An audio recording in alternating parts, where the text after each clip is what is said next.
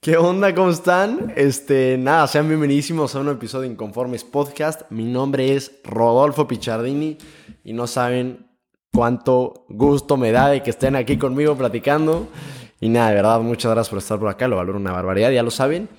Y uff, el día de hoy, bueno, bueno, antes de empezar, como siempre me gustaría pedirles que si este episodio les sacó un poco la cabeza o creen que vale la pena ser compartido, por favor se lo manden a una persona nada más.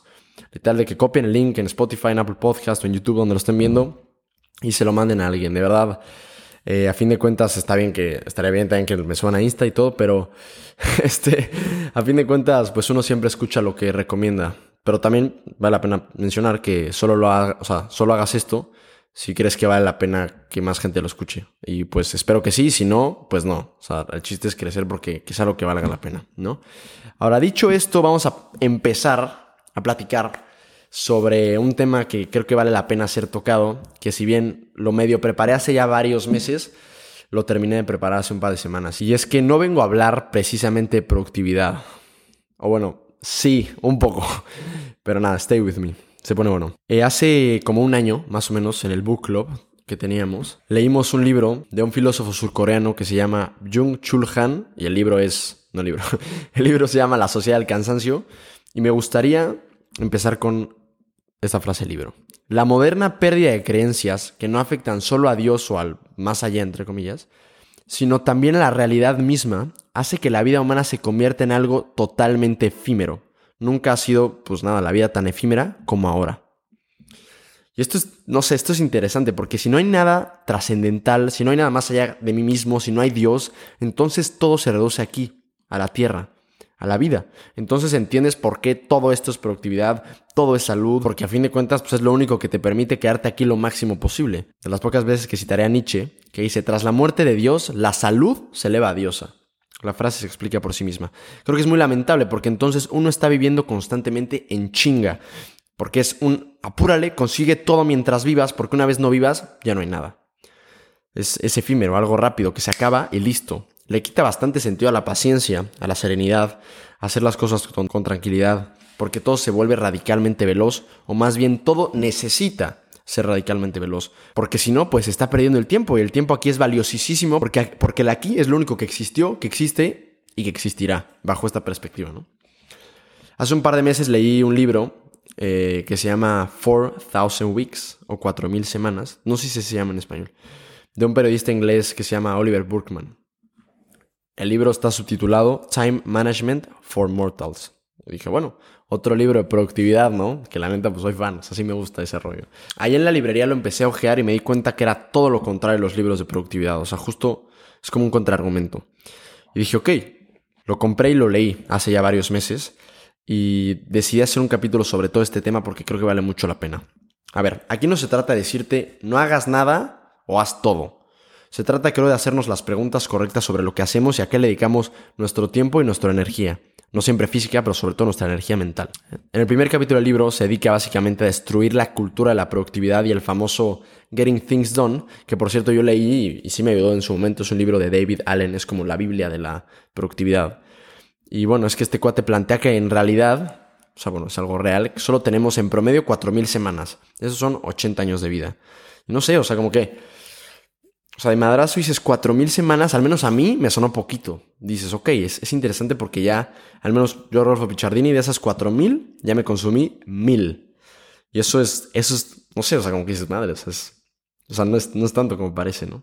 Por esto mismo y por lo que mencioné al principio, somos claramente muy impacientes. Esto, obviamente, yo incluidísimo. Todo se optimiza, todo es hacerlo más rápido, más eficiente, más eficaz. Mi papá me decía bastante algo que, que pues, al tiempo le dado la razón y dice que todo lo necesario para vivir se debe hacer por sí mismo. El tema es que siempre buscamos exprimir nuestro tiempo y lograr esta meta maravillosa de tener bajo control todo, cero estrés, estar por encima de todo, esto de inbox cero. Y pues básicamente tener tiempo para todo, ¿no? Eso es como vivimos un poco ahorita, ¿no? Tener tiempo para siempre, cosas eh, de tiempo libre y tal. Bueno, esto, el approach de este libro y sobre todo como la reflexión que le di es, es que pues buscar todo es una absoluta pendejada porque no se puede y a mí me hace mucho sentido. Antes, pues, antes, antes, el tiempo solamente era lo que pasaba por la vida, ¿no? Uno vivía y el tiempo pasaba. No estaban necesariamente separados vida y tiempo. Era pues, algo por sí mismo, ¿no? En algún momento estos dos conceptos se separaron y ahora el tiempo se convirtió en una especie de recurso. Creo que esta frase del tiempo es tu mayor recurso es una de las frases más usadas en este, pues durante estos años, ¿no? Y en nuestro querido capitalismo, todo recurso se debería aprovechar al máximo, ¿no? El capitalismo extremo. El pedo de este juego es que nunca puedes ganar. Siempre habrá más cosas que hacer, más proyectos que empezar, más deportes que practicar, más lenguajes que aprender, más cosas que hacer en el trabajo. O sea, no acabas. Es, es, es, querer, quererle ganar al tiempo es algo ridículo. Sin embargo, todo el tiempo estamos queriéndolo hacer. Les digo, o sea, es algo que a mí me pasa todo el tiempo. Por eso me... O sea, como que fueron, fue un buen zape en realidad esto. O sea, si eres más rápido, más productivo, pues siempre habrá más cosas que hacer a fin de cuentas, ¿no? Estar presente en cada uno de esos momentos se vuelve bien complejo porque muchas veces la razón de fondo de este sobreesfuerzo de hacerlo mejor con nuestro tiempo es un oasis en el futuro. Estamos apuntando a algo mejor en el futuro que a ver. Obviamente eh, uno no puede vivir bajo gratificación instantánea, que eso, o sea, espero que se me se entienda bien este concepto. No es que yo esté diciendo, sí, vamos a comer pura marranada y vamos a ponernos hasta la mano. O sea, no, para nada. Pero les digo, stay with me donde, bueno, apuntamos a, un futuro donde no se tendrá que trabajar tanto, ya que alcances todo eso que necesitas, todo eso que te hará feliz, y entonces ahí sí te podrás relajar un poco, ¿no? Y ahí sí, volvemos, serás feliz. Entonces nosotros mismos y la sociedad nos hacen sentir constantemente culpables porque no estamos, entre comillas, usando bien nuestro tiempo, ¿no? Y volvemos, esta como cultura de desarrollo personal y de productividad, como que viene, viene, por, viene por aquí muchas veces, ¿no? Es como, güey, aguanta. O sea, este, pues hay tanto que hacer, tanto que aprender y no sé, a mí me pasa mucho. O sea, que estoy leyendo un libro y justo le platicaba a mi mejor amigo eh, que a mí me desespera mucho entrar a las librerías porque entonces como que soy consciente de todo lo que hay que leer y digo, carajo, es que no me va a dar tiempo para nada, güey. Y justo preparando otro episodio que se viene sobre los libros, hay un documental que a mí me encanta, que es una de mis piezas audiovisuales favoritas. Es un documental de un cuate que se llama Max Joseph, se llama Bookstores. El documental está en YouTube. Es extraordinario. Y justo habla mucho, o sea, habla por las bandas de este tema, ¿no? O sea, empiezas a tener ansiedad, es que no hay, hay tanto que leer, tanto que leer, tanto que leer. Y llega a una conclusión muy interesante. Ya platicaremos de los libros en un futuro y les voy a dejar, el, si lo quieren llegar a ver, el documental aquí. Creo que aquí el asunto, ¿no? El tema y lo complejo de esto es, es aceptar la derrota hasta cierto punto. Es el entender de verdad y el, aceptar que nunca vas a poder controlar por completo tu vida, sus resultados y lo que sucede completamente en ella. Obviamente lo que te toca sí, viéndolo, viéndolo o sea, lo que a ti te refiere, lo, lo, que tú hagas, cómo reacciones a las cosas, claramente es algo, o nosotros somos libres internamente, hay libre albedrío. Pero pues uno no decide el tema del tráfico, uno no decide que le pase algo, algo a alguien que quieres o a ti mismo. O sea, o uno, no sé, o sea, viéndolo desde un punto de vista productivo, que llega tu, mamá a tu casa o llegue tu hermano y pues tú planeabas hacer tal y tal y tal y no sé, o sea, hay, la, vida, la vida pasa, ¿no? La vida se mete y suceden cosas. Y muchas veces nos estresamos y nos molestamos porque las cosas no van necesariamente de acuerdo a nuestro plan. Es algo que a mí me pasa bastante. Y dices como, no sé, el aceptar derrota en ese sentido, el aceptar que, bueno, no puedo controlar todo, no todo depende de mí necesariamente, eh, especialmente con el tema del tiempo, pues ayuda bastante, como que relaja mucho, pero es muy difícil llegar ahí. Entonces, pues, uno, paradójicamente, después de aceptar esa realidad que puede sonar en un principio desesperanzadora, pero que en realidad es sumamente liberadora. En nuestra cultura siempre buscamos la soberanía individual de nuestro horario. ¿A qué me refiero? Esto que suena medio fancy. De sí, yo quiero elegir todo el tiempo lo que quiero hacer, como que uno apunta al, a la libertad financiera, que está muy bien, a mí me encanta ese tema, pero para decidir siempre lo que quieres hacer con tu tiempo tú, de que si me quiero ir a la playa, si hoy no quiero trabajar, este, si hoy me quiero relajar, o si hoy sí quiero trabajar, o sea, como que siempre buscamos la soberanía total de nuestro tiempo, ¿no? Y suena bien, pero creo que es algo, si lo llegas a pensar, algo pues bastante solitario. Nos da miedo aceptar, o es difícil a veces verlo, entender que la gran mayoría de las cosas que verdaderamente valen la pena hacer, desde el negocio tuyo, donde trabajes, tu esposa o tu esposo, tu familia, las causas sociales, etcétera, tus amigos, dependen directamente de colaborar con otras personas, de estar con otras personas. Y eso evidentemente implica por sí mismo renunciar hasta cierto punto a nuestro horario ideal y buscar uno que empate con el de los demás, ¿no? Hay una quote del libro que me, que me gustó mucho que dice, las personas son como burros que corren tras zanahorias que cuelgan enfrente de sus caras en unos palos atados a sus propios cuellos. Nunca están aquí, nunca llegan allí, nunca están vivos. O sea, dije como gana madre, o sea, como que O sea, imaginárselo así, literal, un güey corriendo con una este, zanahoria adelante que traes atorada tu cuello es, es, una imagen medio perturbadora, pero creo que hasta cierto punto es real, ¿no? Esta, esta lucha interminable, ¿no? De controlar todo, pues, al menos en mi experiencia, conduce a más ansiedad y una vida, pues sí, menos satisfactoria. Un ejemplo rápido. Cuanto más creas que podrías tener éxito en hacerlo todo, más compromisos asumes naturalmente y menos sientes la necesidad de preguntarte si cada nuevo compromiso vale la pena realmente hacer parte de él en tu tiempo, ¿no? Por lo que tus días se llenan inevitablemente de más actividades que no necesariamente valoras, ¿no? Cuanto más te apresuras, más frustrante es encontrar tareas, o incluso niños pequeños si tienes hijos o así o hermanos, que no se pueden apresurar, ¿no? Cuanto más planeas compulsivamente o no para el futuro, más ansiedad sientes por las incertidumbres restantes, de las cuales siempre, siempre habrá muchas. Y cuanta más soberanía individual logras sobre tu tiempo, más solo te sientes. Y eso es duro. O sea, eso es complicado. Otro madrazo, y es algo que vale la pena comentar. Todo esto, sí, o sea, como que yo me siento identificado. Es, es el FOMO. O sea, y es que también hay que aceptar que el FOMO siempre va a ser parte de tu vida, es algo natural. O sea, si entendemos que no podemos hacer todo y que las decisiones difíciles sobre lo que vale la pena hacer o no para ti, siempre van a estar y evitarlas solo significa no estar en la realidad, no aceptar la realidad. Entonces, pues hay que aceptar que a huevo te vas a perder de cosas y de muchas cosas, pero al menos lo vas a hacer conscientemente. Porque si no, pues...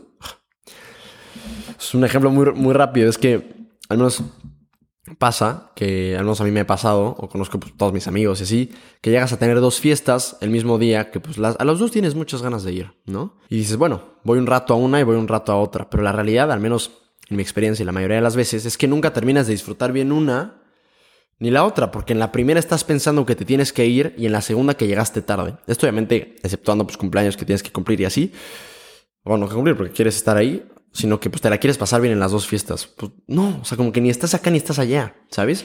Es, es, es complejo. Pásale, pásale. Y bueno, creo que aquí estamos viendo el FOMO desde una perspectiva incorrecta.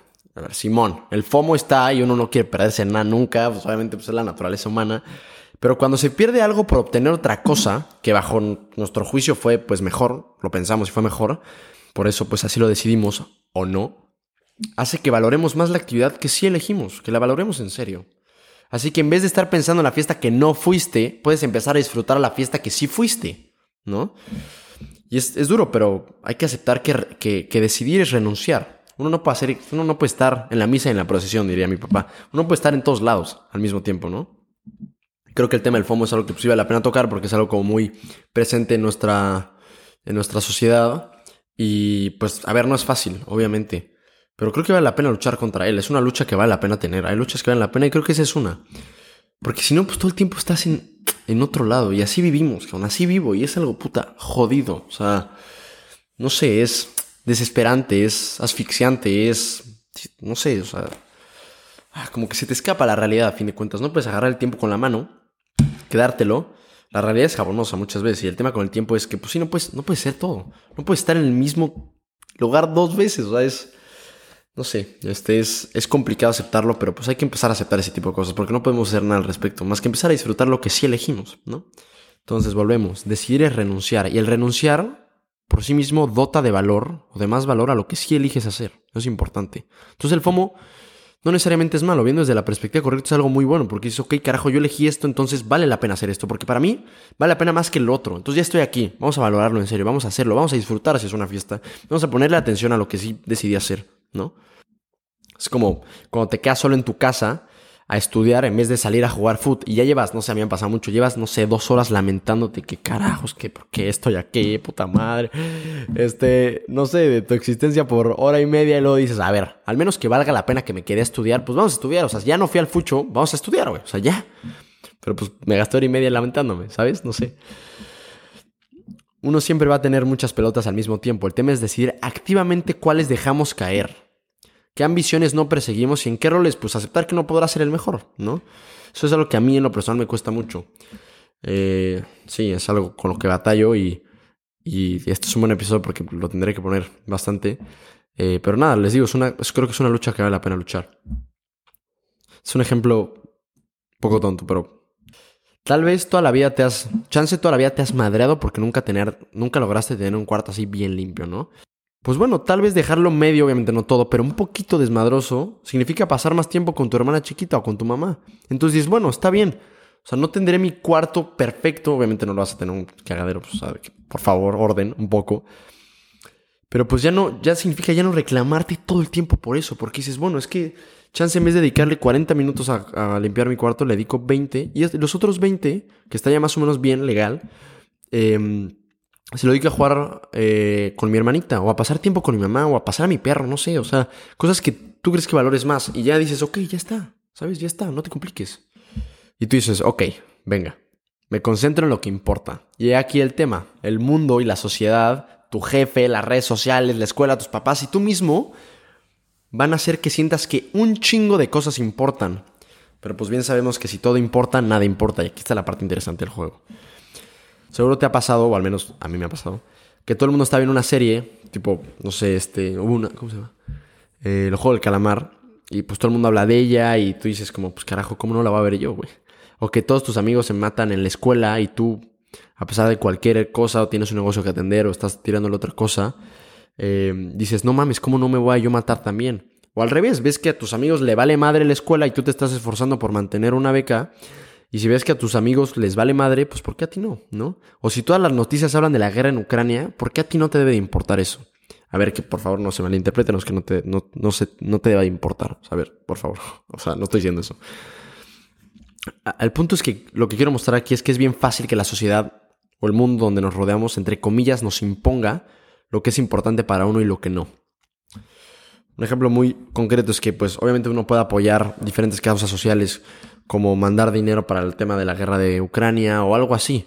Digo, a ver, no tengo todo el dinero del mundo, pero prefiero mandar dinero a Fight the New Drug, que es una plataforma que em, batalla contra la pornografía y demuestra todo el tema de lo mal que está y ya hemos platicado bastante eso acá, bueno, bastante, pero un poco. Y pues prefiero a lo mejor dedicarle más, sí, dedicarle el dinero que tengo, mandárselo a ellos, porque es algo en lo que conozco muy bien, es una causa que conozco, al tema de Ucrania, que no por eso no, no que no vaya a importarme el tema de Ucrania. Pero digo, ok, pues tengo recursos limitados, el tema del dinero, si es un recurso, evidentemente, no como el tiempo, y prefiero mandarle el dinero a Fight the New Drug, que a la guerra de Ucrania. Eso no, o sea, eso no significa que no me importe, obviamente. Y aquí hay un tema interesante, y lo menciona en el libro, es, y es algo que al menos para mí es, es fundamental, ¿no? Citando a este cuate, a Oliver, dice, When people stop believing in an afterlife, everything depends on making the most out of this life. Y a ver, clara y evidentemente yo no creo en Dios por esto. Y es cierto que ponerle sentido sobrenatural a nuestra vida hace que sea mucho más amena y mucho más ligera. Desde lo que yo creo, Mientras más le confío a Dios mi vida, más tranquilo me siento. Y eso no significa que no vaya a pelear por lo que quiero, al contrario. Hay una frase de San Agustín y que una persona que quiero mucho decía siempre, reza como si todo dependiera de Dios y trabaja como si todo dependiera de ti. O el famoso a Dios rogando y con el mazo dando. No, sé si les pasa, creo que sí, bueno, al menos a mí me pasa seguido, con uno, uno de mis mejores amigos, probablemente uno de mis más grandes amigos de toda la vida, estudia, en, estudia la carrera en Madrid y tratamos de mantener pues la conversación más o menos constante. El tema es que como pues no nos vemos o nos vemos a lo mejor cada vez, una vez cada año, una vez cada siete meses, nos mandamos voice notes de 3, 4 minutos, 5 o 6 minutos de largo y pues muchas veces, a ver, da flojera escuchar un voice note tan largo. El tema es ponerte a escucharlo, porque la verdad ya lo escuchas y es tu cuate y platicas y cotorreas, ¿no? Pero es como un... En mi cabeza al menos es, ok, lo voy a escuchar cuando tenga tiempo y cuando me siente y cuando esté bien y y cuando no tenga nada que hacer para dedicarle toda la atención a eso. obviamente es una buena intención, pero lo único que está haciendo es atrasarlo. Y a fin de cuentas, muchas veces ese rato completamente libre, perfecto para contestarle a tu cuate o a mi cuate, a la, Larita, nunca llega. Contesto otros WhatsApps, juego FIFA un rato, veo Instagram, pero nunca le contesto.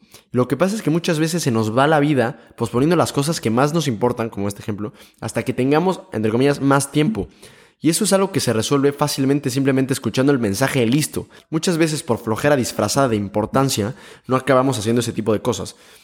Mi cabeza es, ok, en vez de esperar a la noche, que probablemente voy a estar muerto y que ni quiere escuchar un voice note, donde según yo en mi cabeza sí voy a estar perfecto, voy a escucharlo y voy a contestarle otros voice notes de 12 minutos. Yo, bueno, en el metro escucho el voice note y en vez de a lo mejor mandarlo en voice note, le contesto por mensaje. Em, o escucho el voice note en el metro, dejo el chat pineado y cuando tengo un ratito libre, unos dos minutos, me salgo al baño después de trabajar o después de la escuela y le contesto. O sea, el chiste es, no se. O sea, platicaba con Pietro, es uno de mis roomies aquí, es, es italiano. Me dice mucho, güey, no te compliques, cabrón, simplifica.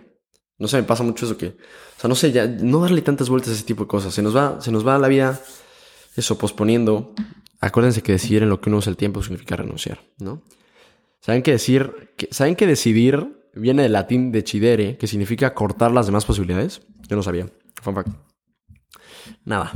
Dedícale tiempo a lo que de verdad te importa. Si traes un proyecto que te emociona, quieres jugar con tu hermano chiquito, acompañar a tu mamá, pasar el perro, date la oportunidad de hacerlo. Muchas veces se nos olvida qué es lo que realmente importa para uno y pensamos que tendremos toda la vida para hacerlo. Más bien, si, seguimos así al revés, tendremos toda la vida para no hacerlo. Nada.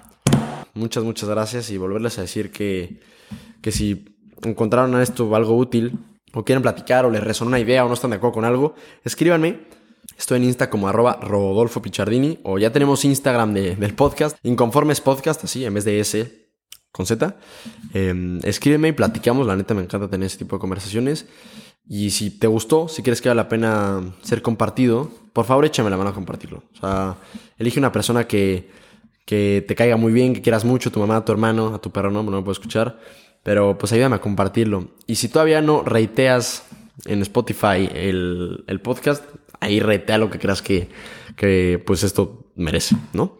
Nada, muchísimas gracias. Yo soy Rolfo Pichardini y como debe ser, nos vemos la siguiente semana. Uh.